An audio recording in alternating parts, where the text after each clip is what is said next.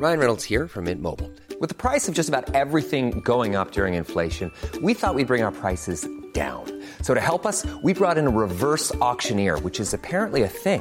Mint Mobile unlimited premium wireless. Ready to get 30, 30, bit to get 30, bit to get 20, 20, 20, bit to get 20, 20, bit to get 15, 15, 15, 15 just 15 bucks a month. So, Give it a try at mintmobile.com slash switch. $45 upfront for three months plus taxes and fees. Promo for new customers for limited time. Unlimited more than 40 gigabytes per month. Slows. Full terms at mintmobile.com. Die Leiche einer jungen Frau, gerade 18 Jahre alt, wird in einem Fluss entdeckt, nachdem sie drei Tage zuvor beim Joggen mit ihrem Hund verschwunden war. Fast 30 Jahre lang gibt es keinen Hinweis, keinen offiziellen Verdächtigen, bis zwei Mütter die Sache in die Hand nehmen und den Mann überführen.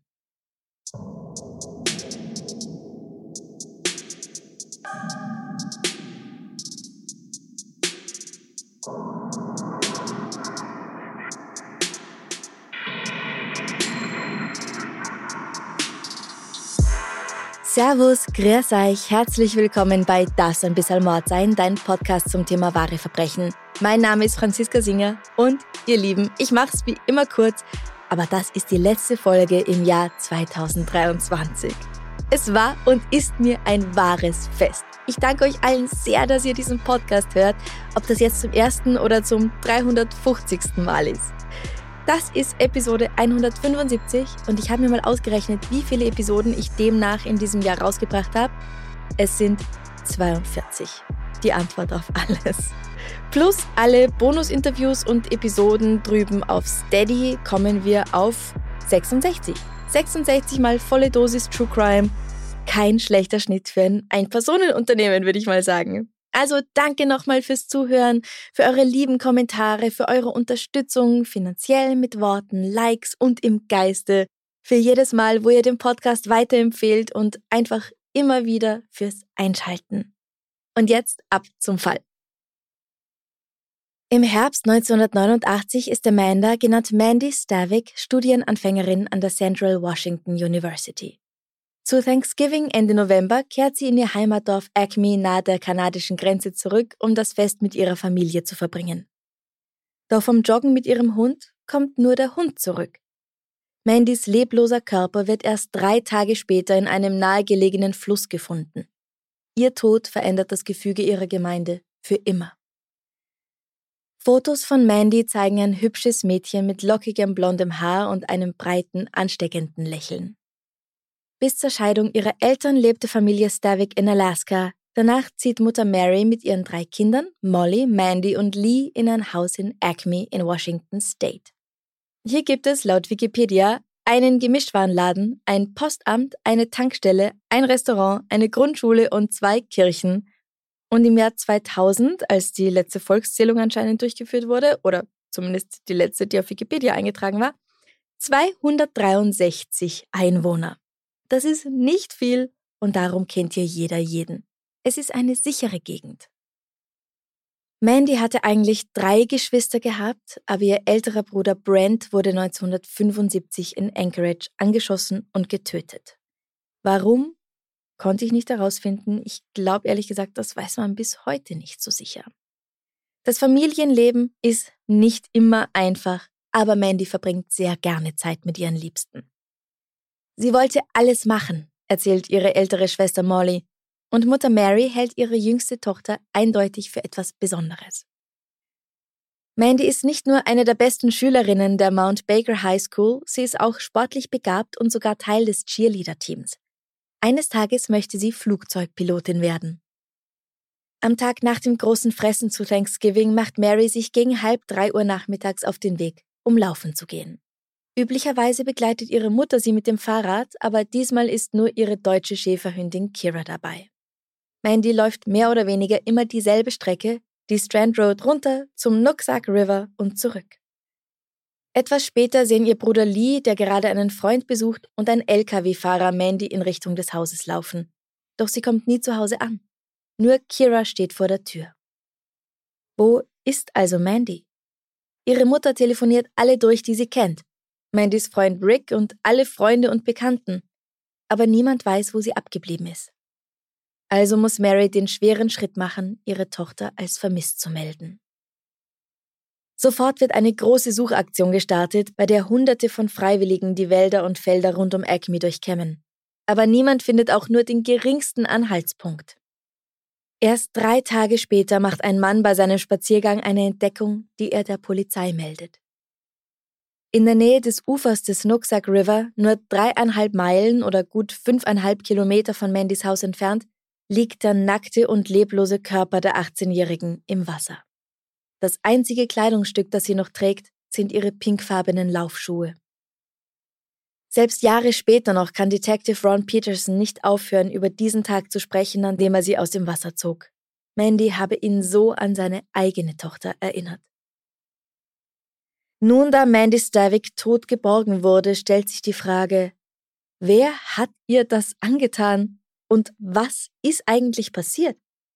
Denn dass jemand anders in diesen Fall verwickelt sein muss, ist klar, und selbst hätte sich die junge Frau wohl nicht entkleidet und mitsamt ihren Schuhen ins Wasser geworfen.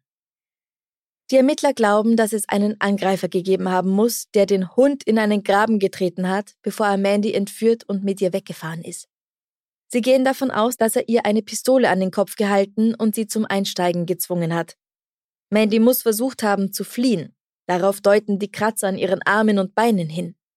In der Gegend gibt es dichte Brombeerhecken, die sie zerkratzt haben. Schließlich hat er sie an einem unbeobachteten Ort niedergeschlagen, vergewaltigt und in den Fluss geworfen. Detective Kevin Bohey sagt in einem Interview mit der Sendung 48 Hours, ich glaube, dass derjenige, der sie verfolgte, sie einfing und ihr auf den Kopf schlug, sodass sie bewusstlos wurde und sie dann in den Fluss warf, um sicherzustellen, dass sie ertrank. Detective Ron Peterson hatte erst kürzlich eine Weiterbildung beim FBI gemacht, wo er in der Wiederherstellung von DNA geschult wurde. Eine zu der Zeit, wir haben Ende 1989, noch ziemlich neue Angelegenheit. Er meint, dass sich vielleicht in Mandys Leiche weitere wichtige Beweise finden könnten. Und tatsächlich. Bei der Autopsie gelingt es, männliche DNA aus ihrem Körper sicherzustellen. Sperma, was auf einen sexuellen Übergriff hindeutet. Nur Verdächtigen haben sie keinen. Die Polizei sucht nach jemandem, der in ihr Bild passt, jemandem, dem zuzutrauen wäre, so ein Verbrechen zu begehen. Ein ortsbekannter Landstreicher wird überprüft, aber die DNA-Profile stimmen nicht überein. Auch Mandys Freund Rick Sender, mit dem sie drei Jahre zusammen war, wird überprüft und kann ausgeschlossen werden. Insgesamt sind etwa 30 Männer aus der Gegend bereit, freiwillige DNA-Proben abzugeben. Keine stimmt mit der gefundenen überein. Niemand weiß weiter und so wird der Fall schließlich zu den Akten gelegt. Doch der Mord an Mandy Stavik bleibt nicht vergessen. Fast 25 Jahre später taucht ein neuer Verdächtiger auf, den die Polizei die ganze Zeit nicht einmal auf dem Radar gehabt hatte. Doch mittlerweile gehören ehemalige Klassenkameraden von Mandy zur Polizei und sie sind entschlossener denn je, ihrer alten Freundin Gerechtigkeit widerfahren zu lassen. 2009 setzt sich Detective Kevin Bowie an den Fall. Er beginnt alles noch einmal genau durchzugehen. Beim Durchforsten der Fallakte stößt er auf den örtlichen Drogendealer, einen Mann namens John Wisniewski. Er hatte damals erzählt, dass er wisse, wer Mandy ermordet hat, aber dann offenbar nichts verraten. Der Detective beschließt, noch einmal mit ihm zu sprechen und reist 2010 sogar nach Kambodscha, um ihn zu befragen. John sagt nun, dass er keine Ahnung habe, wer Mandys Mörder ist.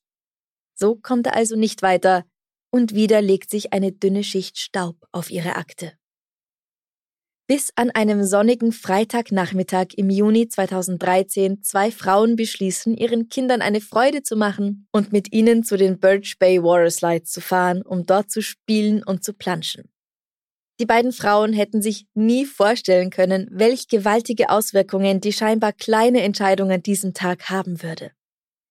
Heather Backstrom und Mary Lee Anderson hatten beide die Mount Baker High School besucht, kennen sich aber zu diesem Zeitpunkt kaum.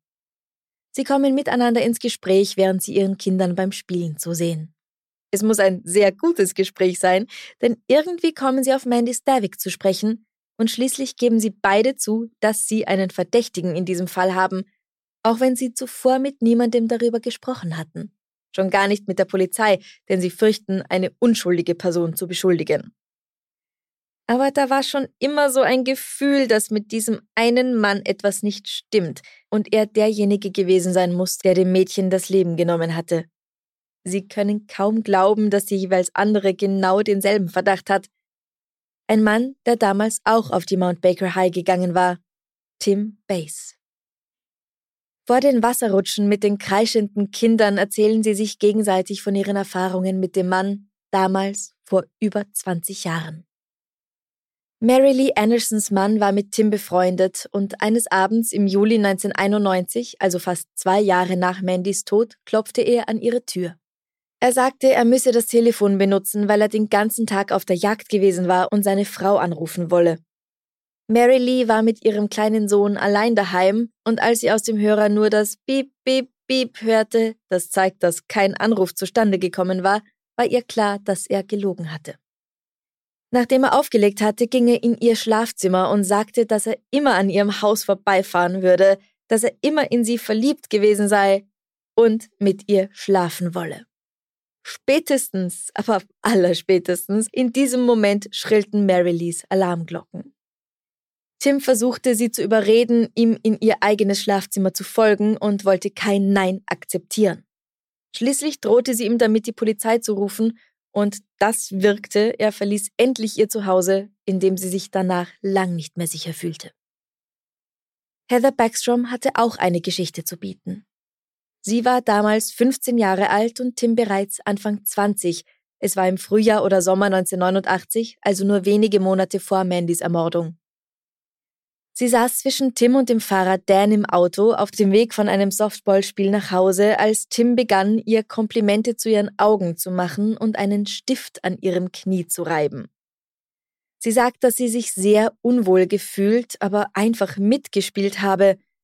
Einerseits, weil sie wusste, dass die Anwesenheit des Dritten Tim davon abhalten würde, noch aufdringlicher zu werden, andererseits, um eine eventuelle Eskalation zwischen den beiden zu verhindern.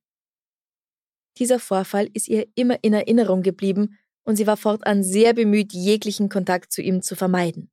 Und das in so einer kleinen Gemeinde. Nachdem sie ihre Erfahrungen und ihren Verdacht in diesem Wasserpark zum ersten Mal ausgesprochen haben, mehr als zwei Jahrzehnte später, beschließen sie, dass es Zeit ist, etwas zu tun.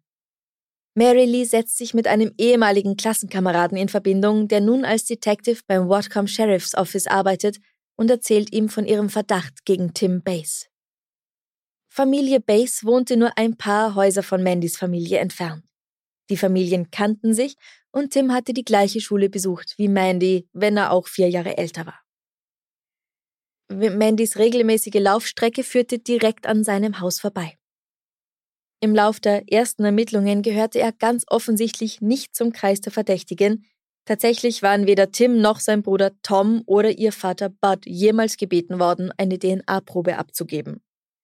Warum das eine schlechte Idee ist, ahnt ihr bereits, aber ich sage euch gleich noch einen Grund. Tim war vorbestraft und wurde unter anderem wegen Drogenbesitzes, Einbruchs und Körperverletzung verurteilt. Allerdings nicht im Bundesstaat Washington. Im Lauf seines Lebens werden mehrere einstweilige Verfügungen gegen ihn von Frauen erwirkt, die behaupten, er habe sie belästigt oder bedroht. Ein absolutes Herzchen. 24 lange Jahre waren ohne Verhaftung vergangen, aber nun hat die Polizei endlich einen Hauptverdächtigen. Nähere Informationen erhält sie ausgerechnet von Tims Bruder Tom. Tim und Tom, da waren die Eltern ja mal ganz einfallsreich. Tom erzählt, dass sein Bruder schon immer ein Einzelgänger gewesen war, der sich mit sozialen Interaktionen schwer tat. Auf der Highschool hatte Tim trotzdem eine Freundin, doch nachdem die mit ihm Schluss gemacht hat, beobachtete Tom ihn mit einer Pistole in seinem Schlafzimmer und er feuerte sie auch tatsächlich ab. Von dieser Nacht an, sagt Tom, habe Tim sich verändert. Sein Hass auf Frauen sei gewachsen. Heute würden wir ihn wahrscheinlich einen Incel nennen. Dennoch fand Tim ein Mädel, das ihn geheiratet hat, und zwar nur sechs Wochen nach dem Mord an Mandy. Zusammen ziehen sie bald darauf in ein anderes Kaff in der Nähe. Ihr Name ist Gina und sie sagt selbst, dass sie ihn eigentlich nur geheiratet hat, um ihrem eigenen Elternhaus zu entkommen. Fast 30 Jahre waren sie verheiratet, eine Zeit, in der Tim sie wie eine Dienerin behandelt habe, sie am laufenden Band kontrolliert und emotional missbraucht habe. Es sei mehr wie eine Gefängnisstrafe gewesen, bei ihm zu sein, als eine Ehe. Doch sie hat während der ganzen Zeit Angst, ihn zu verlassen, schon allein wegen der drei gemeinsamen Kinder. Einmal wagt sie den Schritt, ihn zu verlassen, erwirkt ein Annäherungsverbot und reicht die Scheidung ein. In der Akte gibt sie an, körperlich und verbal misshandelt worden zu sein. Er habe sie zum Beispiel gegen die Wand geknallt und gesagt, die Menschen haben mich schon einmal so wütend gemacht, dass ich verstehe, warum manche Leute andere Leute ermorden. Sie sagt auch, dass er, als sie im Fernsehen eine Sendung über ungeklärte Fälle ansahen, gesagt habe, ich würde nicht erwischt werden, weil ich nicht so dumm bin. Es wäre doch einfach, damit durchzukommen. Ryan Reynolds here from Mint Mobile. With the price of just about everything going up during inflation, we thought we'd bring our prices down. So to help us, we brought in a reverse auctioneer, which is apparently a thing. Mint Mobile unlimited premium wireless. Ready to get 30, 30, bit to get 30, bit to get 20, 20, 20, bit to get 20, 20, bit to get 15, 15, 15, 15 just 15 bucks a month. So, Give it a try at mintmobile.com/switch. slash $45 upfront for three months plus taxes and fees. Promo rate for new customers for limited time. Unlimited more than 40 gigabytes per month. Slows. Full terms at mintmobile.com. Burrow's furniture is built for the way you live. From ensuring easy assembly and disassembly to honoring highly requested new colors for their award-winning seating, they always have their customers in mind. Their modular seating is made out of durable materials to last and grow with you. And with Burrow, you always get fast, free shipping. Get up to 60% off during Burrow's Memorial Day sale at burrow.com slash ACAST. That's burrow.com slash ACAST. burrow.com slash ACAST. Doch er bekommt sie durch Erpressung dazu, wieder zu ihm zurückzukommen und sagt, ich werde den Richter anlügen und dafür sorgen, dass dir die Kinder weggenommen werden. Das will sie nicht zulassen. Für ihre Kinder ist Gina bereit, durchs Feuer zu gehen. Oder in dem Fall die Hölle ihrer Ehe. Das Scheidungsverfahren wird eingestellt, weil sich die beiden laut Gerichtsakten versöhnt hatten. Das war nur ein kleiner Ausflug, um euch zu erzählen, was für ein Typ dieser Tim ist. Das alles wissen die Polizisten nicht oder noch nicht, als sie Tim Bass im Sommer 2013 erstmals aufsuchen, um mit ihm zu sprechen. Als sie ihn nach Mandy fragen, will er zuerst gar nicht wissen, um wen es sich handelt, was sofort unglaubwürdig wirkt, weil jeder, einfach jeder, der mal in Acme gewohnt hat, Mandys Namen kennt und weiß, was mit ihr geschehen war. Außerdem weigert er sich, eine Speichelprobe abzugeben. Er habe genügend Krimiserien gesehen, um dem gegenüber skeptisch zu sein, meint er. Damit könne man ja dann alles machen. Tim arbeitet zu dieser Zeit bei einer Bäckerei als Lieferant. Ermittler sprechen mit seiner Chefin, der Managerin, ob sie ihnen vielleicht ein bisschen einen Einblick in Tims Arbeitsroutine, wie zum Beispiel seine Lieferroute geben mag. Aber sie sagt, nein, sicher nicht ohne gerichtlichen Beschluss. Da, und ich finde, das muss man extra dazu sagen, weiß sie noch nicht, worum es geht. Denn als sie erfährt, dass die Polizei wegen des Mordes am Mandy Stavik ermittelt, ändert sie ihre Meinung sehr schnell und hält mit ihrer persönlichen Einschätzung des Mannes nicht hinterm Busch. Ihr Name ist Kim Wagner und sie sagt, der Tim Bass, den ich kannte, war anders. Er war seltsam. Man wusste einfach nie, wie Tim an diesem Tag bei der Arbeit sein würde. Die kleinste Sache verärgerte ihn. Und so neigte man dazu, sich von solchen Leuten fernzuhalten. Er hat mich auch nie Kim genannt, er hat mich immer Frau genannt. Frau. Da sie nun weiß, dass sie mit jemandem zusammenarbeitet, der als möglicher Täter, als Mörder und Vergewaltiger in Frage kommt, sagt sie zu sich selbst, dass sie der Polizei helfen muss. Es dauert noch drei Monate, bis es endlich soweit ist, dass sie zur Tat schreiten kann. Und das ist wirklich wie im Film. Eines Tages sieht sie, wie Tim bei der Arbeit aus einem Plastikbecher trinkt und ihn wegwirft. Sie nimmt ihn in einem unbeobachteten Moment zusammen mit einer auch von ihm benutzten Cola-Dose aus dem Müll und übergibt beides der Polizei. Und endlich, nach so vielen Jahren der Ungewissheit und des Wartens, gibt es einen Treffer. Detective Kevin Bohey erinnert sich daran, was er fühlte, als er diese Worte hörte. Man hört sie, aber man ist nicht sicher. Es ist fast so, als würde ich träumen. Ich werde jeden Moment aufwachen. Ich dachte nur, das ist das Größte, was mir je passiert ist. Eine Menge Tränen flossen. Nach dem positiven DNA-Ergebnis stattet er Tim einen weiteren Besuch ab, gerade als der die Arbeit verlässt. Das ist am 12. Dezember 2017, 28 Jahre und 19 Tage nach dem Mord an Mandy Stavik. Mit den neuen Erkenntnissen konfrontiert, streitet Tim weiterhin alles ab. Er sagt nein, er hatte keine Beziehung zu Mandy gehabt, er habe sie nie geküsst oder irgendwas. Doch dann meint er so, äh, äh hoppala, woher habt ihr eigentlich meine DNA? Und will sich plötzlich daran erinnern, dass er und Mandy damals ein heimliches Liebespaar gewesen waren, das oft einvernehmlichen Sex hatte. Daran erinnert er sich ganz plötzlich. Wer soll ihm das glauben? Tim Bass wird endlich wegen Entführung, Vergewaltigung und Mord angeklagt. Und wenn er geglaubt hat, dass seine Familie oder seine Chefin für ihn bürgen würden, da hat er sich gewaltig getäuscht. Sie alle sind bei seinem Prozess anwesend, aber nur um gegen ihn auszusagen. Tims Chefin Kim, sein Bruder Tom und seine mittlerweile endlich Ex-Frau Gina haben alle Geschichten zu erzählen, die von seiner völligen Verachtung für Frauen, seine kontrollierende Art und den emotionalen Missbrauch durch ihn zeugen. Außerdem kommt noch so ein besonderes Schmankerl raus, und zwar hatte er seine eigene Mutter nicht nur gebeten, ihm ein Alibi zu geben, nein, Tim hat noch eins draufgesetzt und ihr eingeschärft zu sagen, ihr Mann, sein Vater, sei derjenige gewesen, der Mandy vergewaltigt und getötet hatte. Der Papa kann sich nicht mehr wehren, der ist zu diesem Zeitpunkt längst selbst unter der Erde. Gina, die nun ja endlich nach seiner Verhaftung von ihm geschieden wurde, sagt aus, dass sie dabei war und miterlebt hat, wie Tim seine Mutter gebeten hat, für ihn zu lügen. Im Zeugenstand sagt sie, er fragte sie, können wir sagen, dass Dad es getan hat?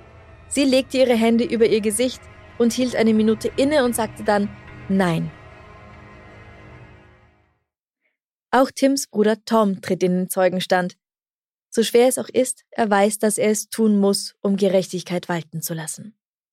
Er erzählt, dass Tim ihm gesagt habe, dass er vor Jahrzehnten mit Mandy Stavik geschlafen hatte und ihn dann bat, der Polizei zu sagen, dass auch er mit ihr geschlafen hatte. Also sie beide, beide Brüder. Ich zitiere Tom im Zeugenstand.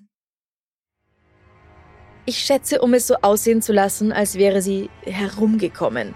Das wäre mein einziger. Wissen Sie, deshalb hat er es wahrscheinlich gesagt. Und dann hat er mich wieder gefragt. Er sagte, du glaubst mir doch, oder? Ich wusste nicht, was ich sagen sollte. Er bezeugt ebenfalls Ginas Geschichte, wie Tim ihre Mutter und ihn gebeten hatte, ihm ein hieb- und stichfestes Alibi zu liefern und fragt sich, ob sein Bruder auch andere Morde in Betracht gezogen hatte, möglicherweise sogar an Heather Backstrom oder Mary Lee Anderson. Natürlich hat Tims Verteidigerin eine Erklärung für sein Verhalten. Und ja, wir als alte True Crime Hasen wissen, dass selbst unschuldige Menschen Dinge tun können, wenn sie unter einem so großen Verdacht stehen, die man halt falsch interpretieren kann und dann meint, nur jemand, der schuldig ist, würde sich so verhalten. Das ist halt manchmal einfach Bullshit und geht auch oft schief, muss man fairerweise sagen.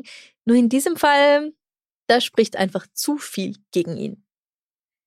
Zum Abschluss des neuntägigen Prozesses richten beide Seiten ihre letzten Appelle an die Geschworenen, die sich etwas mehr als einen Tag lang für die Beratung zurückziehen.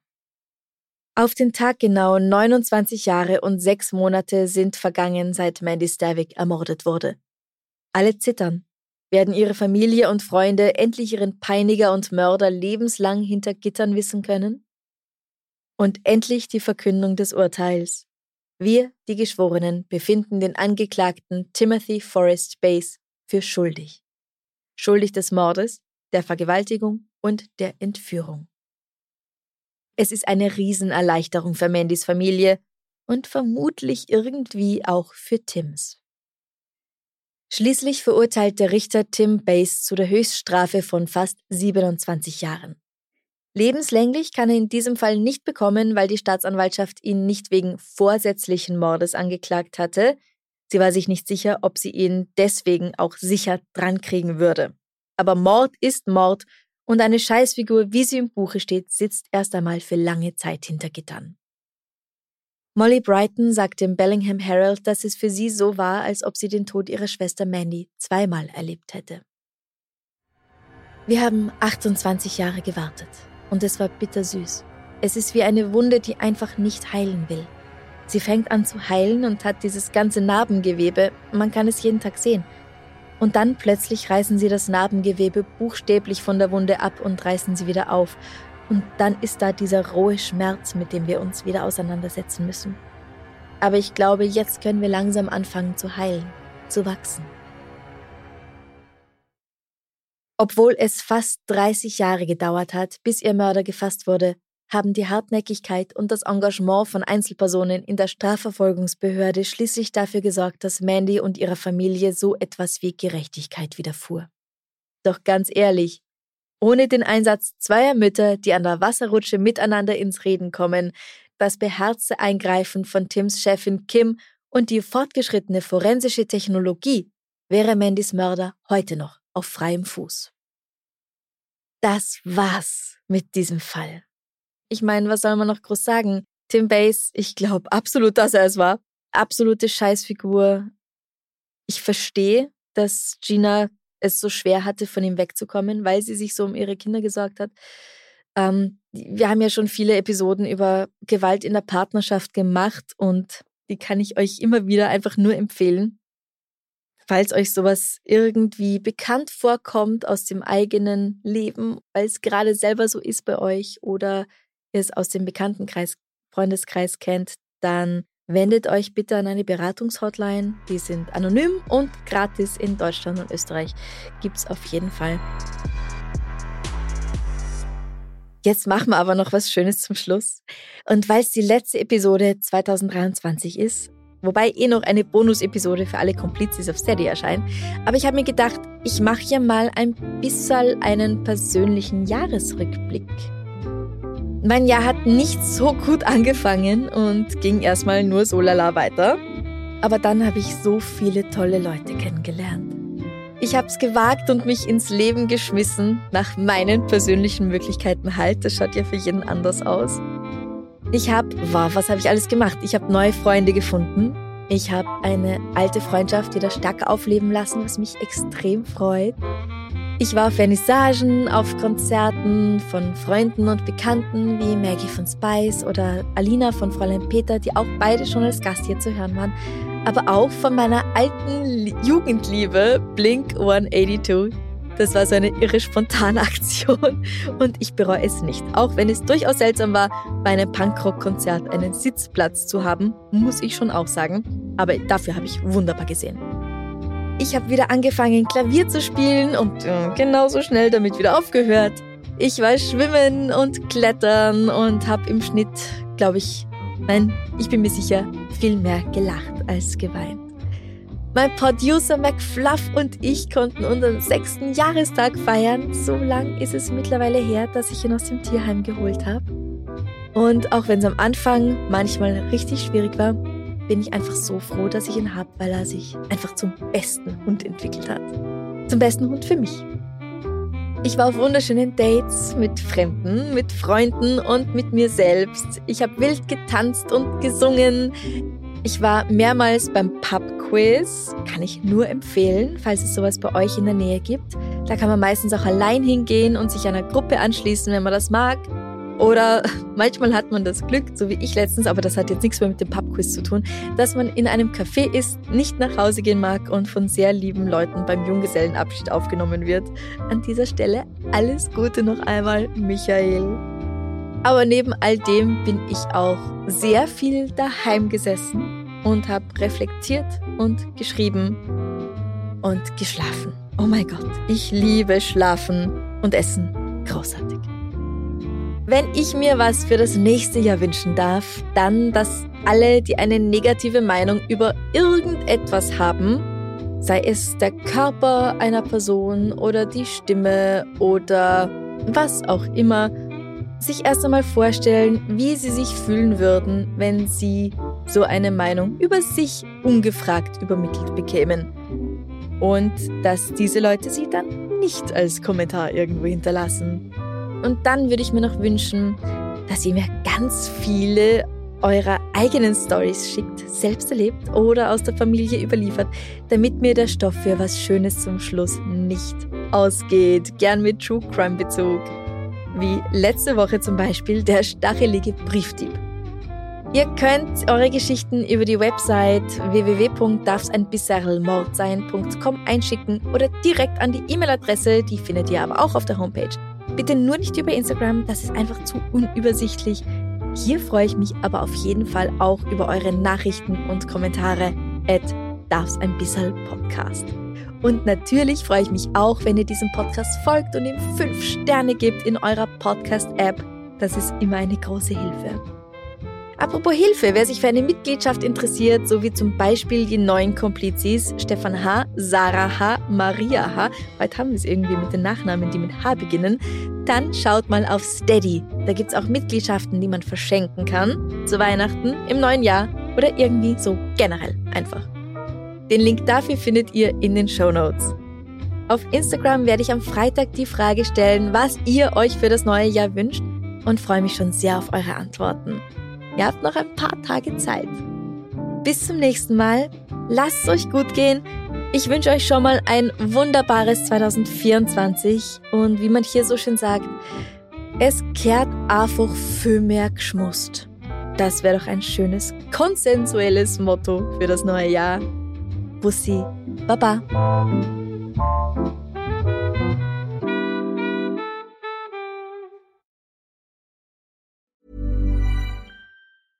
Small details are big surfaces. Tight corners are odd shapes. Flat, rounded, textured, or tall.